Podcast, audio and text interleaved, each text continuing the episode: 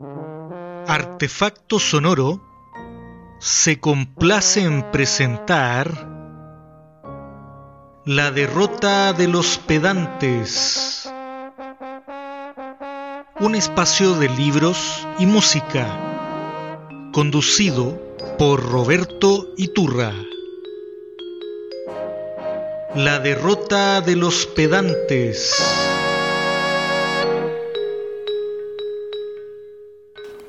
Bienvenidas, bienvenidos y bienvenides al capítulo número 12 de La derrota de los pedantes, un espacio de música y libros a través de Artefacto Sonoro Radio, una radio para oídos diferentes.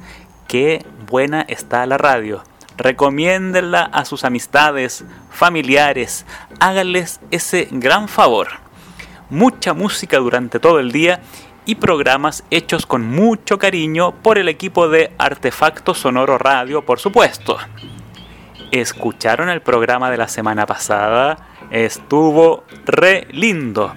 Revisamos algo del poeta argentino Raúl González Tuñón y la música del Cuarteto Cedrón, que es una agrupación con más de 50 años de trayectoria y que ha musicalizado muchos de los poemas del gran González Tuñón. Si se lo perdió, lo puede escuchar en la página www.artefactosonoro.com y también lo puede compartir en sus redes sociales o enviando por WhatsApp el enlace. De repente tiene algún conocido o conocida que le interesen estos temas tan lindos, digo yo. Así como buenos apóstoles, iremos difundiendo la palabra de la derrota de los pedantes. Eso es un poco de exageración para ponerle color al programa. No se lo tomen en serio. ¿eh? Para el programa de esta noche hemos preparado un tema que siempre me ha parecido muy atractivo a la hora de pensar en libros que presumiblemente puedan despertar o alejar el interés en la lectura a un público, por ejemplo, más joven. Y me refiero a la novela Frankenstein de la escritora inglesa Mary Shelley, obra de la que quizá haya más recuerdo de haber visto una película inspirada en este personaje que de haber leído este novelón que roza las 300 páginas. Seamos sinceros, todos conocemos a Frankenstein gracias al cine, ¿o no? Díganme que sí, por favor. Eh, bueno, y si esta es la primera vez que usted escuchó el nombre de Frankenstein, no se preocupe, ya que al final de este capítulo número 12 de la derrota de los pedantes, para usted lo más importante será conseguir el libro y ver todas las películas que se han hecho en torno a esta historia inolvidable. Pero antes de comenzar, vamos por un poco de música música que esperamos que esté a la altura, ya que intentaremos hacer una especie de especial dark en este pequeño programa. Estamos en Artefacto Sonoro Radio.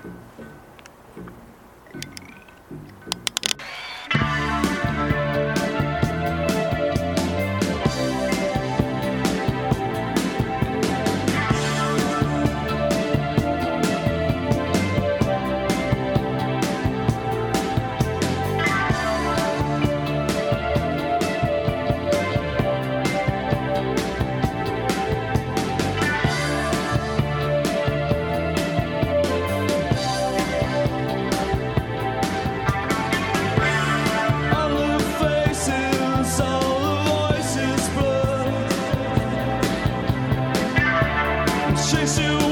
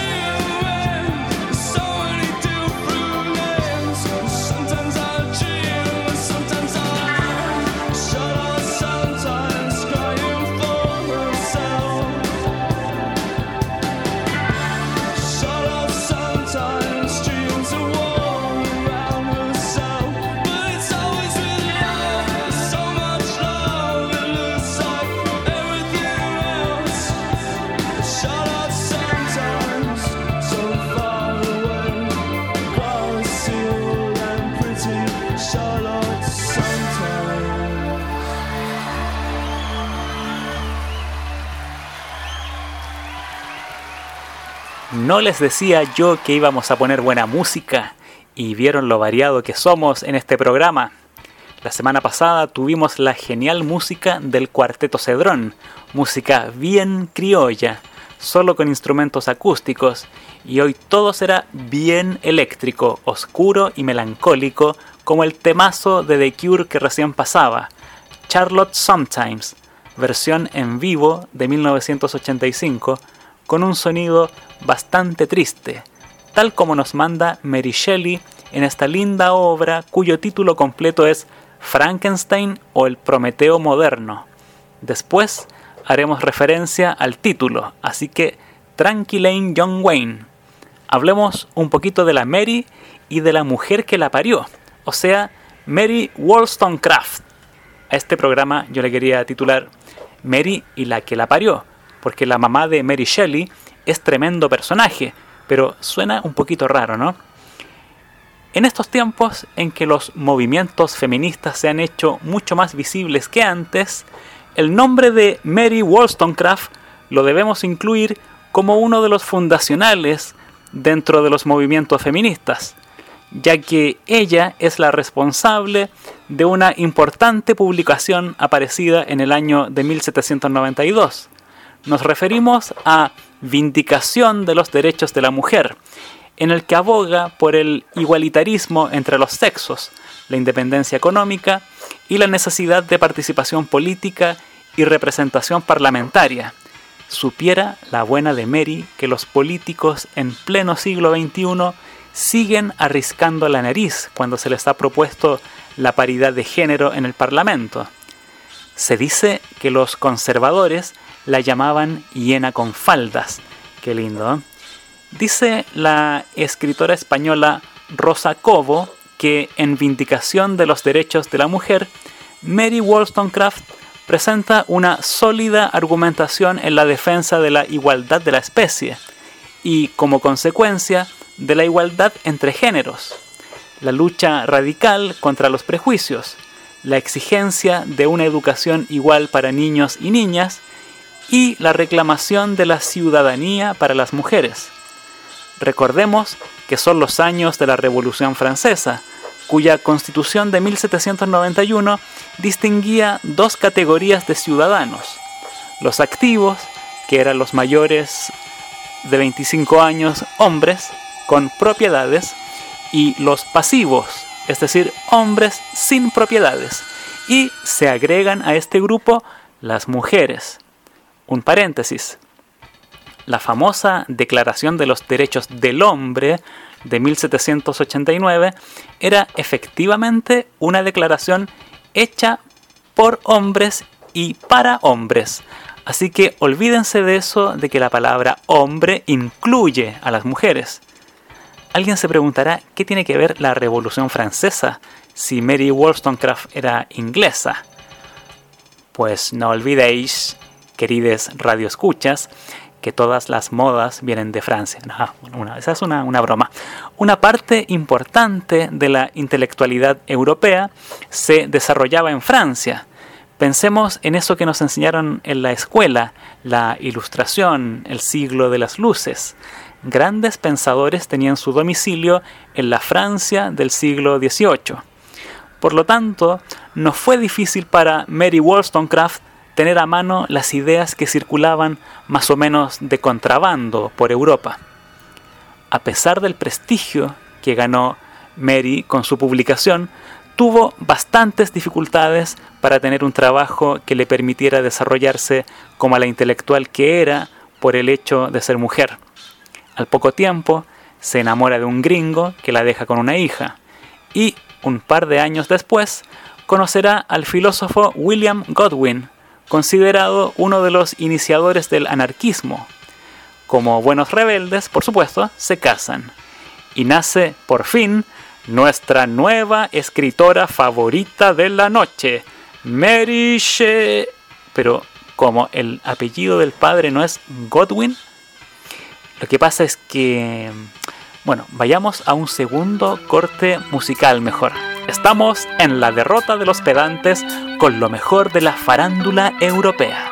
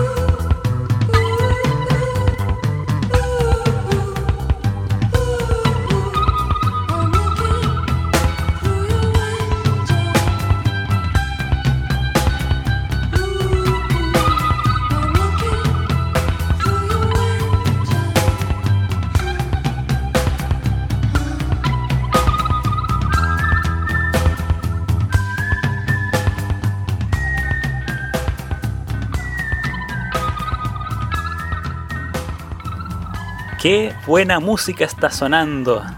Esta noche decidimos hacer un especial así como los que hacen o hacían uh, en las fiestas de la discoteca Blondie de Santiago de Chile. Gente de negro, con pantalones de cuero, botas, bototos, uñas pintadas de negro, algunos pelos con muchos colores, labios con rojos furiosos, gente bailando sola.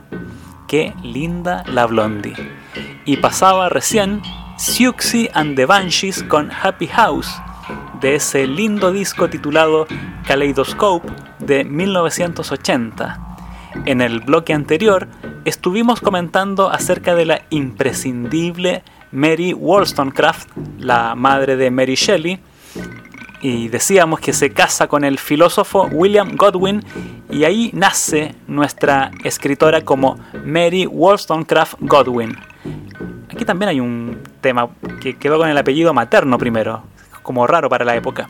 El apellido Shelley, como bien pueden sospechar, se debe a que la autora de Frankenstein contrae matrimonio con el poeta Percy Bysshe Shelley y la costumbre de esos años dictaba que la mujer perdía su apellido paterno y obtenía el del esposo. Aunque si revisamos los nombres de, por ejemplo, las esposas de los presidentes de Estados Unidos, nos daremos cuenta de que ellas llevan el apellido del hombre en pleno siglo XXI. Bueno, Una costumbre del locutor de la derrota de los pedantes es rellenar con temas que no son tan importantes. Pero bueno, estamos con la gran Mary Shelley, quien pierde a su madre a los pocos días de nacer, un día 30 de agosto de 1797. Mary Wollstonecraft muere presumiblemente de una infección durante el parto, una causa de muerte común de esos años de fines del siglo XVIII. Dijo Mary Shelley acerca de su madre.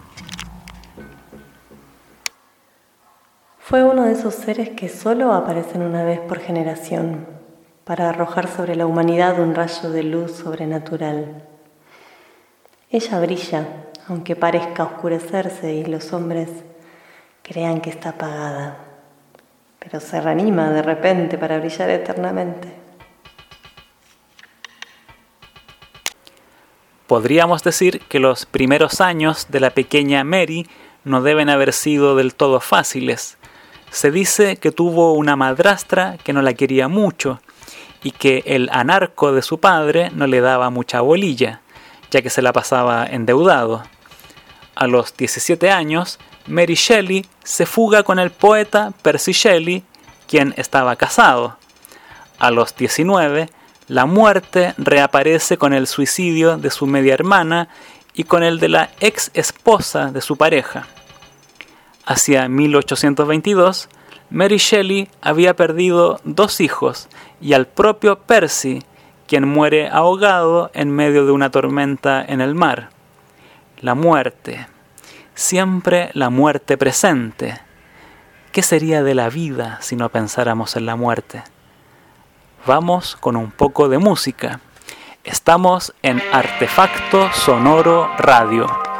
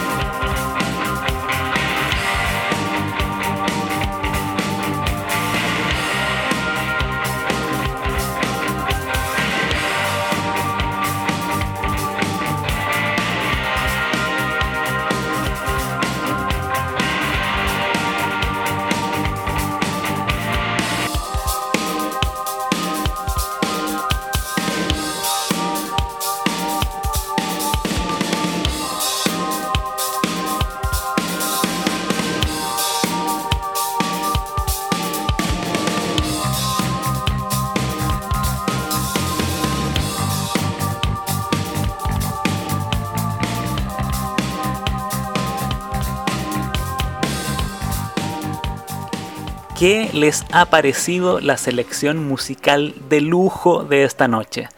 Pasaba Killing Joke con Love Like Blood, un amor como sangre, de su disco de 1985, Nighttime, con ese bajo bien marcado para bailar melancólicamente, porque esa es la mejor forma de bailar, ¿o no?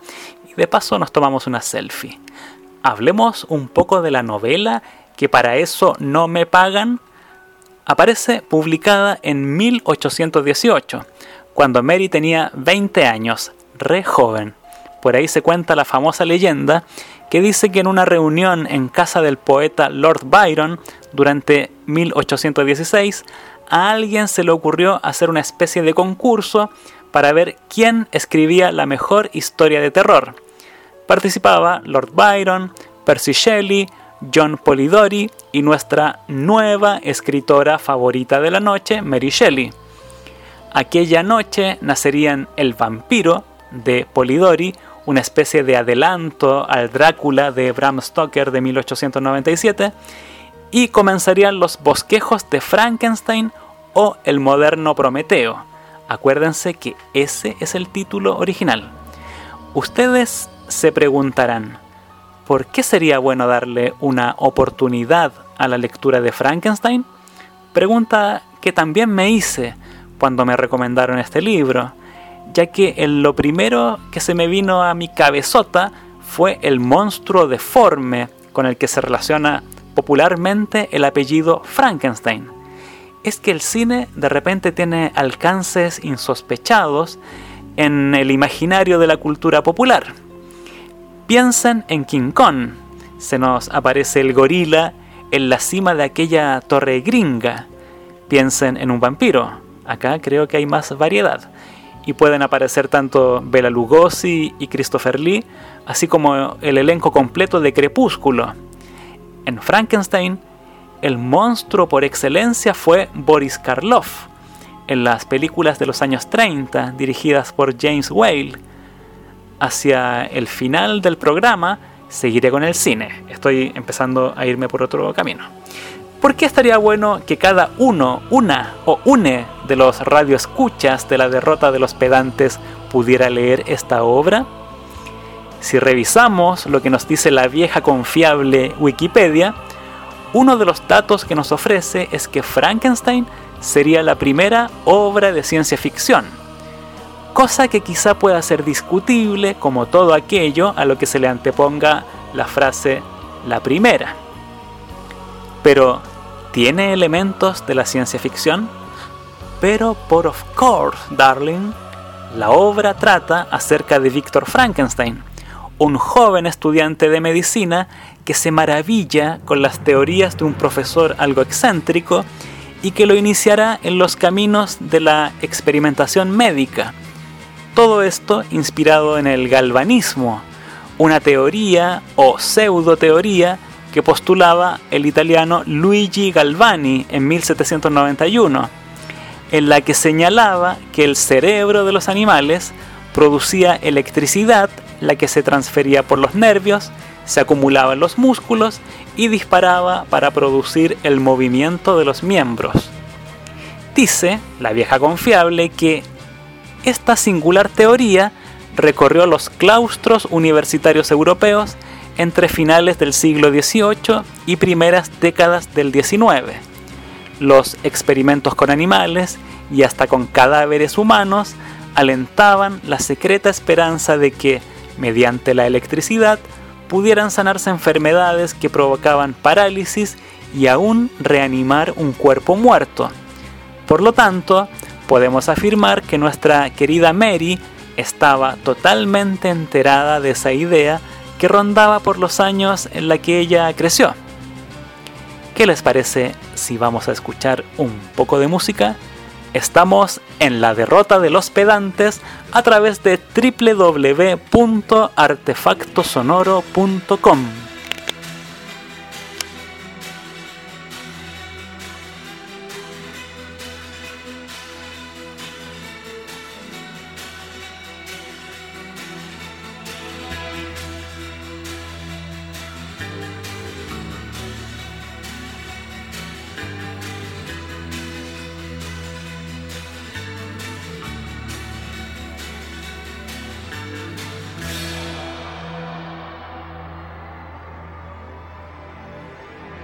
a Christmas.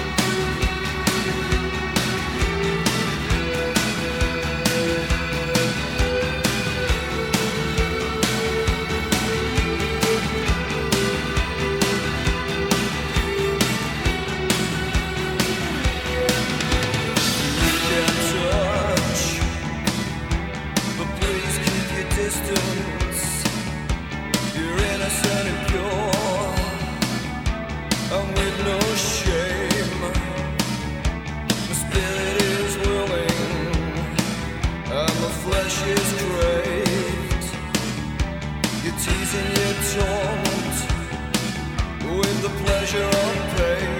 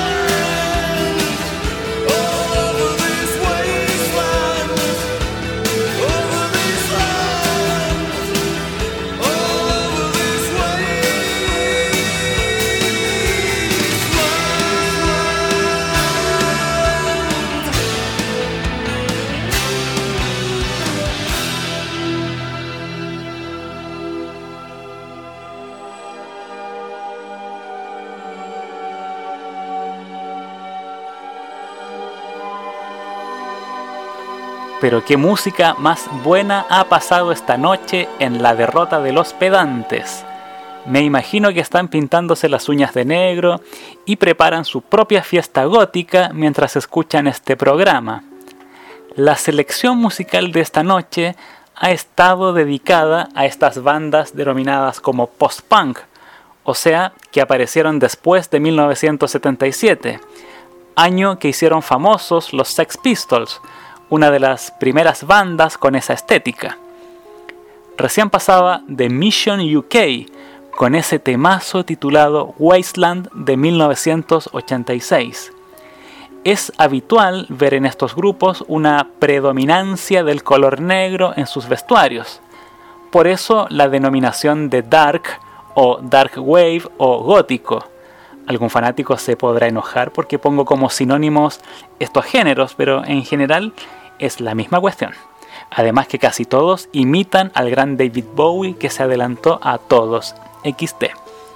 Esta oscuridad se refleja también en las letras de sus canciones. Vamos, traductor de Google, haz lo tuyo.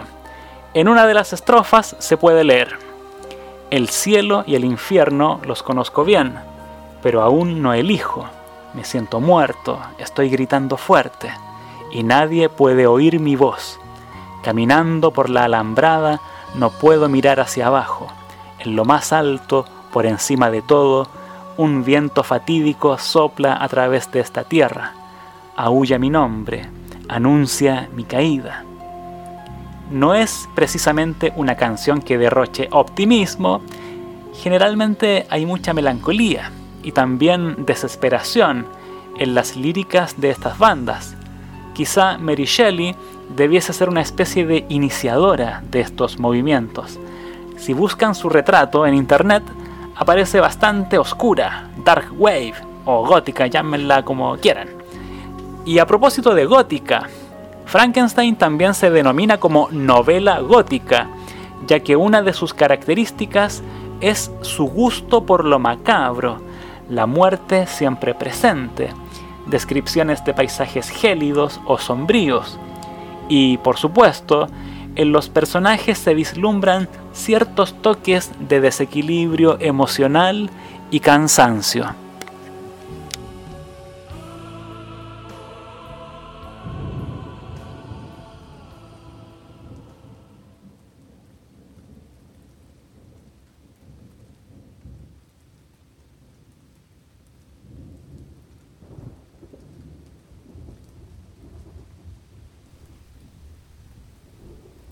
Una desapacible noche de noviembre contemplé el final de mis esfuerzos.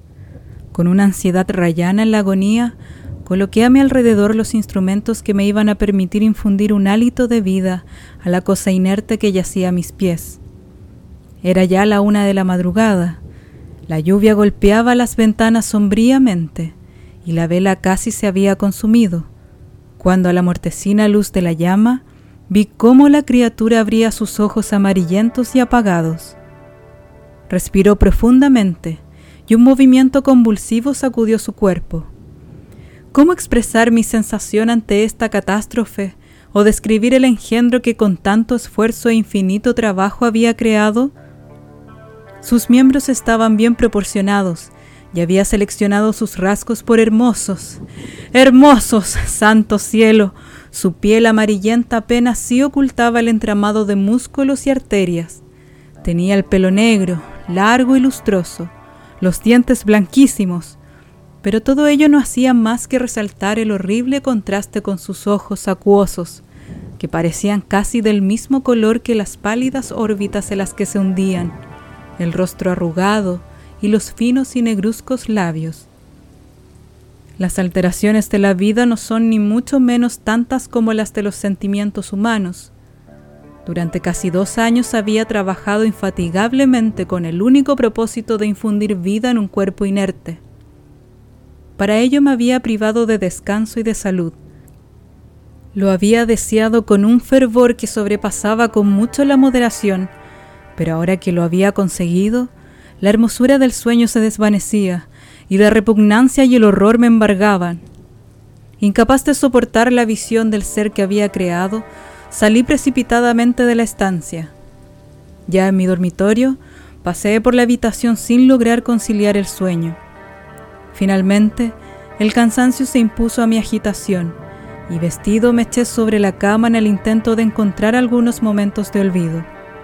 Mas fue en vano. Pude dormir, pero tuve horribles pesadillas. Veía a Elizabeth, rebosante de salud, paseando por las calles de Ingolstadt. Con sorpresa y alegría la abrazaba, pero en cuanto mis labios rozaron los suyos, empalidecieron con el tinte de la muerte. Sus rasgos parecieron cambiar, y tuve la sensación de sostener entre mis brazos el cadáver de mi madre. Un sudario la envolvía y vi cómo los gusanos reptaban entre los dobleces de la tela. Me desperté horrorizado. Un sudor frío me bañaba la frente. Me castañeteaba los dientes y movimientos convulsivos me sacudían los miembros. A la pálida y amarillenta luz de la luna que se filtraba por entre las contraventanas, vi al engendro, al monstruo miserable que había creado. Tenía levantada la cortina de la cama y sus ojos, si así podían llamarse, me miraban fijamente. Entreabrió la mandíbula y murmuró unos sonidos ininteligibles, a la vez que una mueca arrugaba sus mejillas. Puede que hablara, pero no lo oí. Tendía hacia mí una mano, como si intentara detenerme, pero esquivándola me precipité escaleras abajo.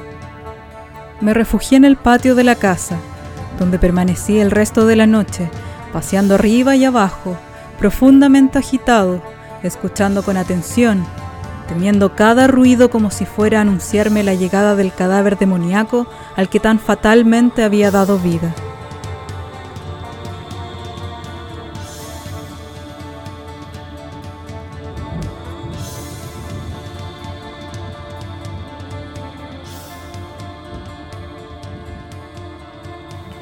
Helo ahí, ahí lo tenés al Víctor Frankenstein dándose cuenta que presumiblemente todo el tiempo que invirtió en obtener conocimiento para su experimento se iba a ir por el tacho de la basura. Vamos a un nuevo corte musical.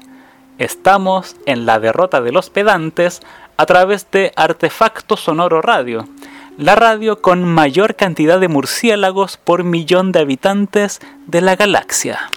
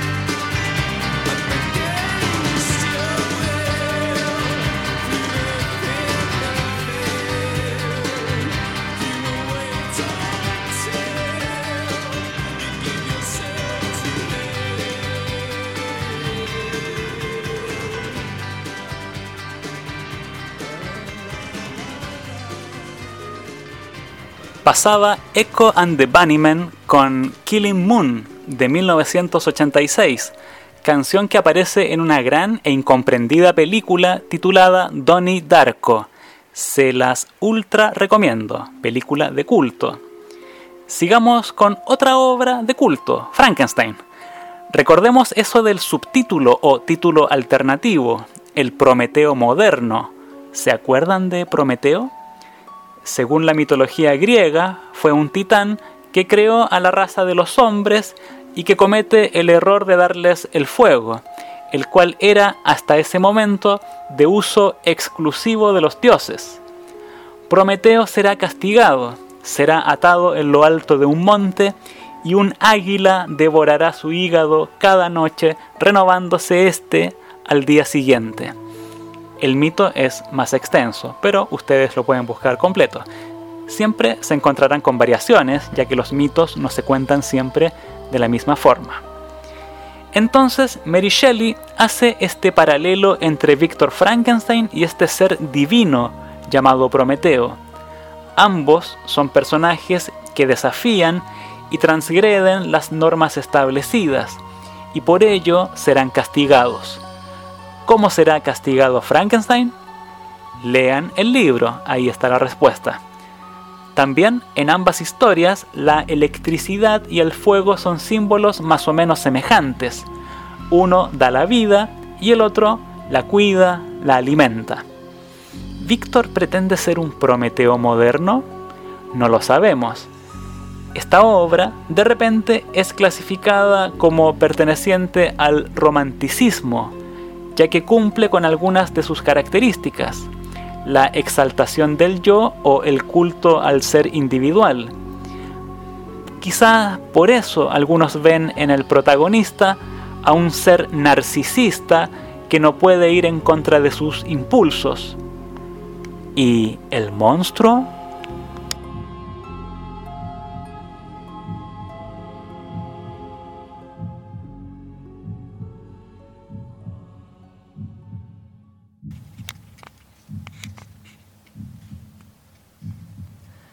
¿Cómo podré conmoverte? ¿No conseguirán mis súplicas que te apiades de tu criatura, que suplica tu compasión y bondad? Créeme, Frankenstein, yo era bueno. Mi espíritu estaba lleno de amor y humanidad. Pero estoy solo, horriblemente solo. Tú, mi creador, me odias. ¿Qué puedo esperar de aquellos que no me deben nada? Me odian y me rechazan. Las desiertas cimas y desolados glaciares son mi refugio. He vagado por ellos muchos días. Las cuevas heladas, a las cuales únicamente yo no temo, son mi morada, la única que el hombre no me niega. Bendigo estos desolados parajes, pues son para conmigo más amables que los de tu especie. Si la humanidad toda conociera mi existencia, haría lo que tú, armarse contra mí. ¿Acaso no es lógico que odie a quienes me aborrecen? No daré treguas a mis enemigos.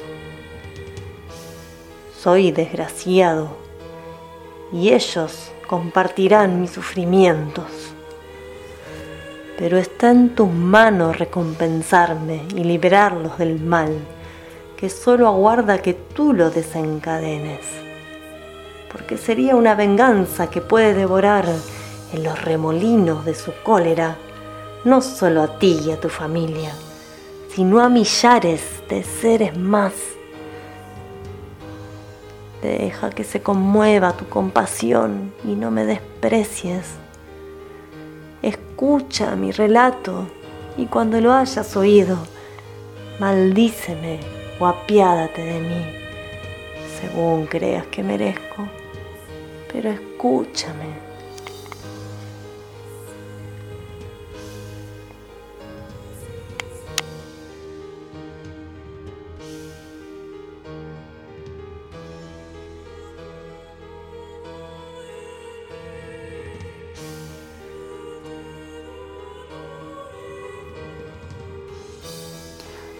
Algo que veremos en este ser al que se denomina como criatura infame, ser grotesco y otros epítetos, es que estamos en presencia de una figura tremendamente humana.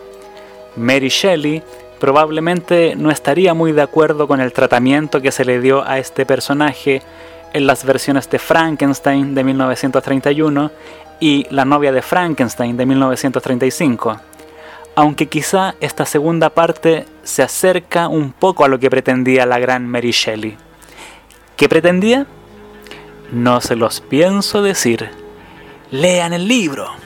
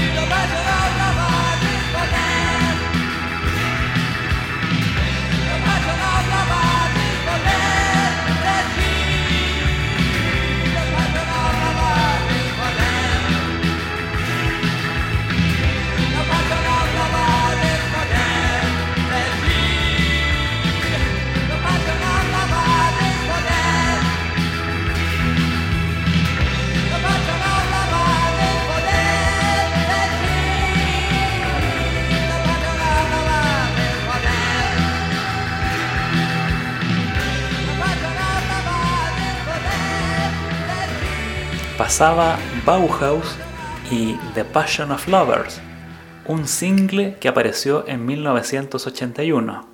Tremenda banda. Tuve la suerte de ver a Peter Murphy en el Teatro Caupolicán cuando hizo un espectáculo 100% de este grupo, ya que, por si no lo sabían, él era su vocalista. Sonaba increíble. Y ya nos estamos acercando irremediablemente al bloque final de este programón, el capítulo número 12, que es de colección. Antes de la canción que pasaba, les comentaba acerca de esta humanidad que habita en el denominado monstruo. Demuestra un botón.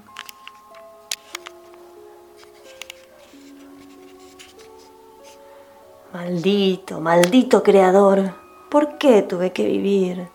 ¿Por qué no apagué en ese instante la llama de vida que tú tan inconscientemente habías encendido? No lo sé, aún no se había apoderado de mí la desesperación. Experimentaba solo sentimientos de ira y venganza.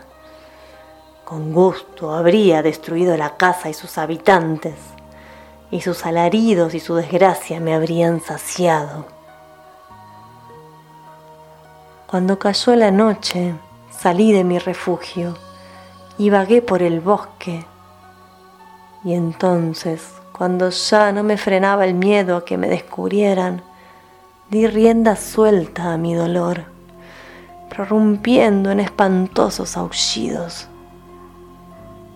Era como un animal salvaje que hubiera roto sus ataduras destrozaba todo lo que se cruzaba en mi camino, adentrándome en el bosque con la ligereza de un ciervo. Qué noche más espantosa pasé. Las frías estrellas parecían brillar burlonamente y los árboles desnudos agitaban sus ramas. De cuando en cuando el dulce trino de algún pájaro rompía la total quietud. Todo todo menos yo descansaba o gozaba. Como el archidemonio llevaba un infierno en mis entrañas y no encontrando a nadie que me comprendiera, quería arrancar los árboles, sembrar el caos y la destrucción a mi alrededor y sentarme después a disfrutar de los destrozos.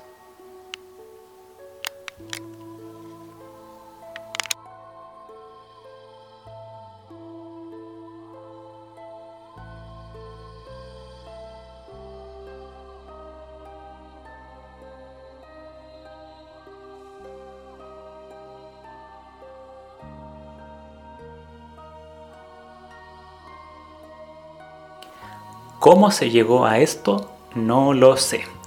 Lea la novela. ¿Cómo no vamos a leer esta tremenda obra? En la primera edición de Frankenstein, Mary Shelley no pudo poner su nombre, ya que se consideraba una imprudencia que una mujer fuera la creadora de semejante historia. Además, se sospechaba que su marido Percy Shelley hubiese sido el verdadero autor vio que las mujeres no saben escribir, pero le fue tan bien al libro que en la segunda edición ya aparecía impreso su nombre.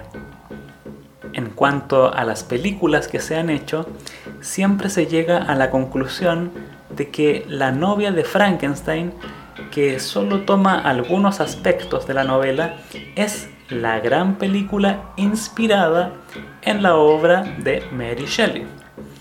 Además que el director James Whale tuvo la gran idea de que la actriz Elsa Lanchester, quien al principio encarna al personaje de Mary, también hiciera el personaje de la novia, o sea, Mary Shelley encarnando a su propio monstruo. La actriz se transformó en todo un icono de la historia del cine con ese peinado hacia arriba, a lo March Simpson. Esta idea de la autora y su, entre comillas, monstruo interior, me parece que también se toma en la película biográfica Mary Shelley, título súper original, Película de 2017 que hasta hoy, viernes 26 de marzo de 2021, está disponible en Netflix. Al igual que otra buena película bastante fiel al libro y que es la versión de Kenneth Branagh, realizada en 1994 con el tremendo Robert De Niro como el monstruo. Imperdibles todas las películas mencionadas. Yo me quedo con la novia de Frankenstein, por supuesto. La biográfica la pueden adelantar una hora, no se perderán de mucho. El resto sí que vale la pena, ya que hay una interesante lectura en clave feminista de la obra, me parece. Hay una película que no he visto, que es de 1986 y que se titula Gothic, y trata de la famosa velada en que Mary Shelley y Polidori comienzan a escribir sus relatos. Habrá que verla algún día. Agradecimientos especiales. Esta noche hizo su debut en la lectura la señorita Catherine Pinto en la voz narrativa de Víctor Frankenstein. Búsquenla en manto.obscura de esta red social, manto.obscura en Instagram y vean sus trabajos de diseño. Y también participó Rosario Ferreiro, colaboradora habitual de La Derrota, y puso su voz para Mary Shelley y para la narración del monstruo más famoso y sentimental de la literatura. Qué lindo hacer un programa así. Chicas, se pasaron. Muchas gracias. Quiero aprovechar de enviar un par de saludos para Facundo Rojas, de San José de Maipo, que tendrá prueba de este libro. Éxito, amigo mío. Y otro afectuoso saludo para el tercero primera del Hogar Naval Estela Maris de la ciudad de Buenos Aires y para los otros terceros primera con los que he tenido clases. Ánimo chiquilles, chiquillas y chiquillos. Un saludo para la comunidad Blondie, por supuesto. ¿Vieron el afiche del programa? Inspirado en la disco. Gracias, Marcota. Recuerden que este programa se puede volver a escuchar a través de la página de la radio. Búsquenlo en la sección de Spotify. En la puesta al aire, los señores Marco Martínez y Juan Ugalde. Yo soy Roberto Iturra. Muy buenas noches. Esto fue La derrota de los pedantes, conducido por Roberto Iturra, un espacio de artefacto sonoro radio. La derrota de los pedantes.